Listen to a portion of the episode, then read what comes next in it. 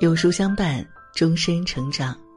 你好，欢迎来到有书，我是你的老朋友童言。今天呢，要为大家分享的文章叫做《双减第一次期末考试后才知道谁在裸泳》，快乐教育输了，佛系爸妈败了。最近一段时间，各大学校的期末考试陆续结束了。作为双减实施后的第一次大考，无论是老师还是家长，都对这次考试无比关注。然而拿到成绩后，却是几家欢喜几家愁。前几天我还在后台看到了这样一则留言：最近有点焦虑，记得双减政策刚出来的时候，我还挺高兴的，孩子作业少了，负担轻了，周末也不用耗在补习班了。可谁知，期末成绩一出，以前稳居班级前十的他，这次好几门连八十分都没有。随后，这位妈妈又补充道：“平时我问他最近学习怎么样，他总说学会了；考完试我问他考得怎么样，他也说挺好的。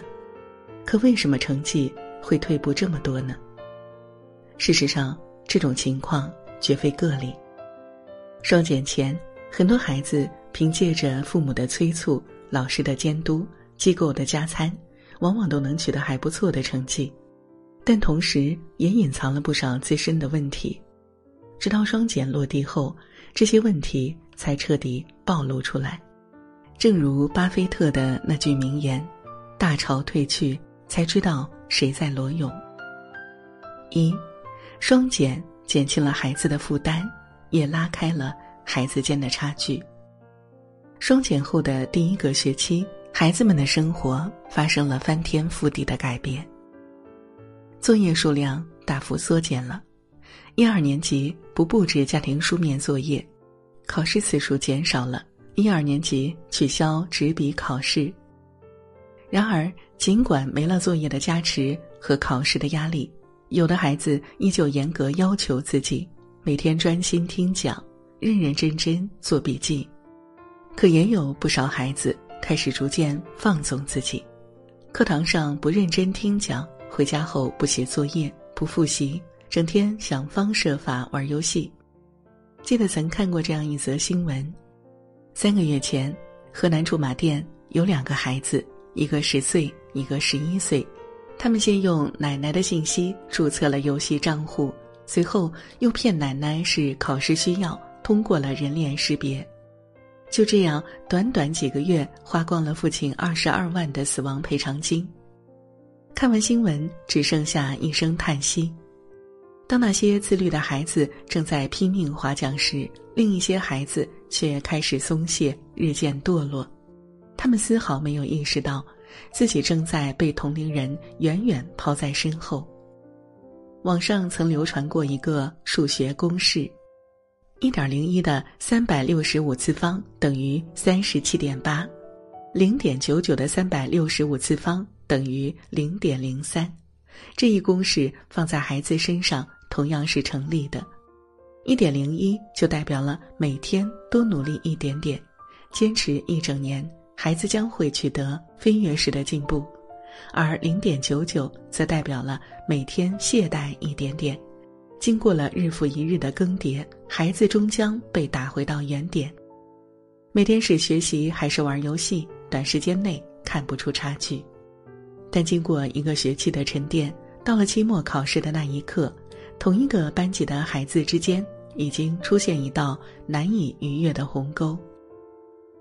二，对孩子成绩影响最大的不是学校，不是机构，而是家庭。同样的老师，相同的教材，为什么有的孩子名列前茅，有的孩子却只能徘徊在及格线的边缘呢？说到底，造成孩子之间差异的真正原因，还是在于家长。最近有一对儿学霸双胞胎火了。二零一八年，哥哥李世前以六百六十七分的成绩考入电子科技大学，弟弟李世坤以六百五十四分。考上了四川大学，如今兄弟俩双双被保送至北京大学。哥哥擅长科研，本科在校期间，曾连续三年综合排名第一，获得了十余项国家级、校级奖项，发表了两篇 SCI 论文。而弟弟的实践能力更加突出，大学四年获得了二十多项国家级、省级竞赛奖项。学霸并非是天生的，这种复制粘贴般的优秀背后，其实是家庭的悉心浇灌。从小到大，乾坤兄弟的家里都没有过多的苛责，没有成篇的大道理，有的只是高质量的陪伴。孩子学习时，父母就在一旁看书。给孩子营造一个良好的学习环境，孩子因成绩不理想而失落时，父母第一时间帮孩子找原因、做分析，始于陪伴，陷于教育，忠于爱和接纳，这便是父母能够给予孩子最好的成长养料。教育部基础教育质量监测中心的副主任胡萍萍说。国际上和我们都做过学生分数的检测，影响他的因素，第一个是学生家庭和本人，我们把他们统称为个体差异，占百分之六十到百分之六十五的份额，这是左右分数最大的因素。第二个是区域生态和氛围，以及区域给教育提供的支持，占百分之二十到百分之二十五左右。第三个才是学校，影响只占百分之十到百分之十五，特别是现在校内不断减负，机构逐渐退出，但家庭教育的占比却越来越大。父母不仅是孩子的监护人，更是孩子永远的第一责任人。那些学校没办法顾及的，老师没办法覆盖的。都需要父母用汗水去填补其中的空白，唯有父母跟上时代的步伐，洞悉双减的本质，提前为孩子做好规划，孩子才不会在虚度光阴中坐上通往平庸人生的滑梯。三，在教育的道路上，永远不要指望孩子自觉。曾经，我也觉得学习应该是孩子自己的事情。孩子死活就是不学，家长又能怎么办呢？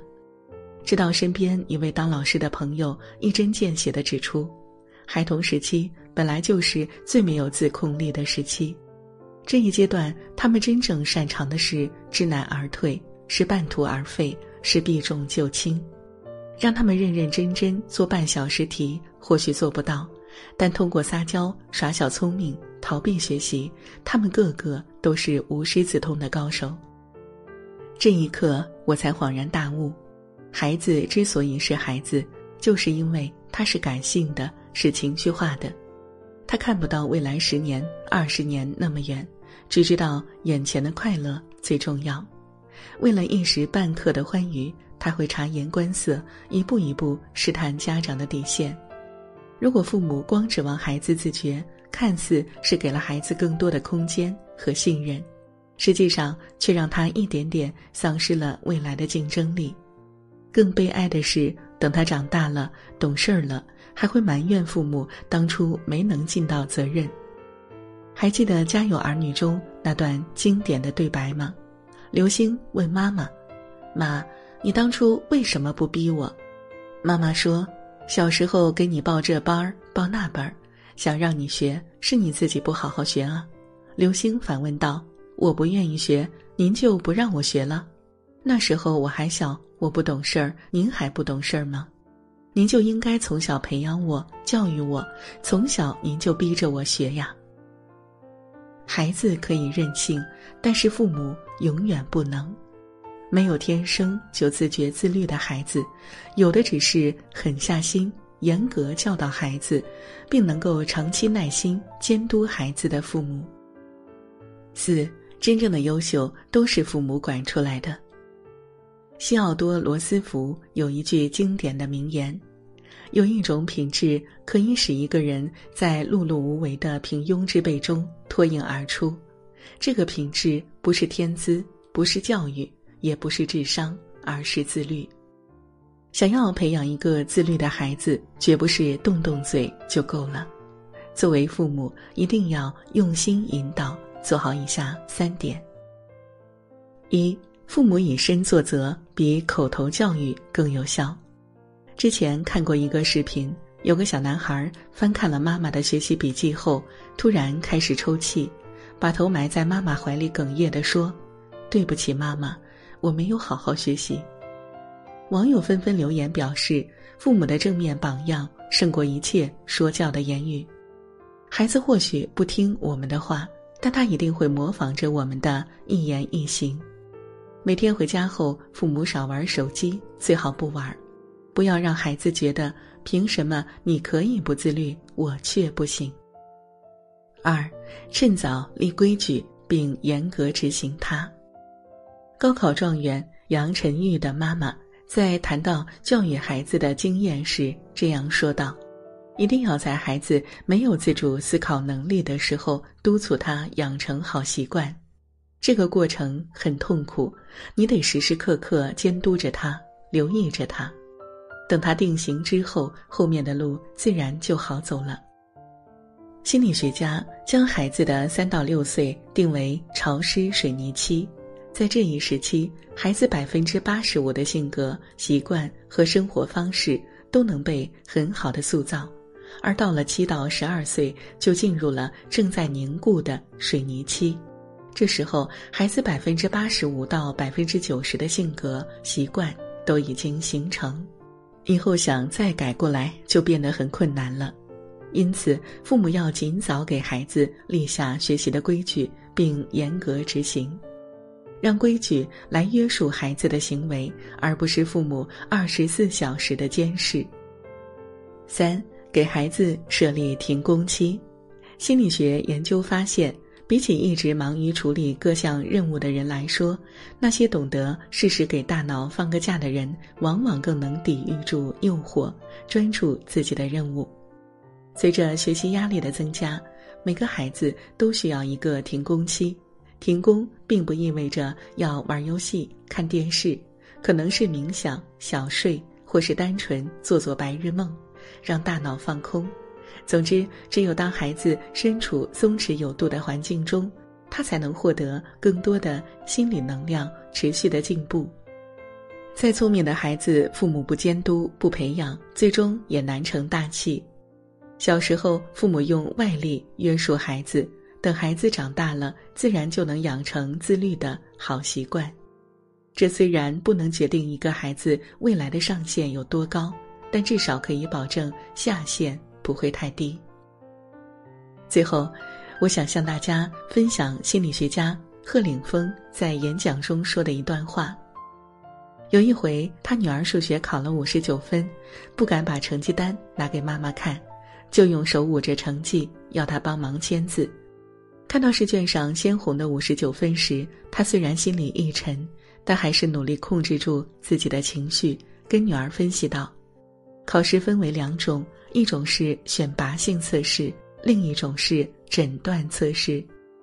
你看，你们班那么多人考一百分，意味着他们没必要参加这次考试，因为他们没诊断出任何问题，而你诊断出了四十一分的问题。”把这些问题找出、改正，你就是这次考试最大的受益者。一番话深入浅出，听的人豁然开朗。事实上，作为家长，时刻要记住一点：平时的考试都是用来发现问题的。孩子成绩差，问题不止在自身。只有做家长的及时帮助孩子分析失误、解决问题，孩子才能成长起来。因此，无论孩子的成绩怎样，都请坚定地告诉他：“孩子，乾坤未定之前，人人皆是黑马，一切都有峰回路转的可能。未来的日子里，妈妈都会和你一起努力，而你要做的就是把过程交给自己，把结果交给时间。所以。”这个寒假，请家长们一定要站在孩子身边，专注的和孩子一起改正，一起努力。点亮再看，相信待到开学那时，自会有一番好风景。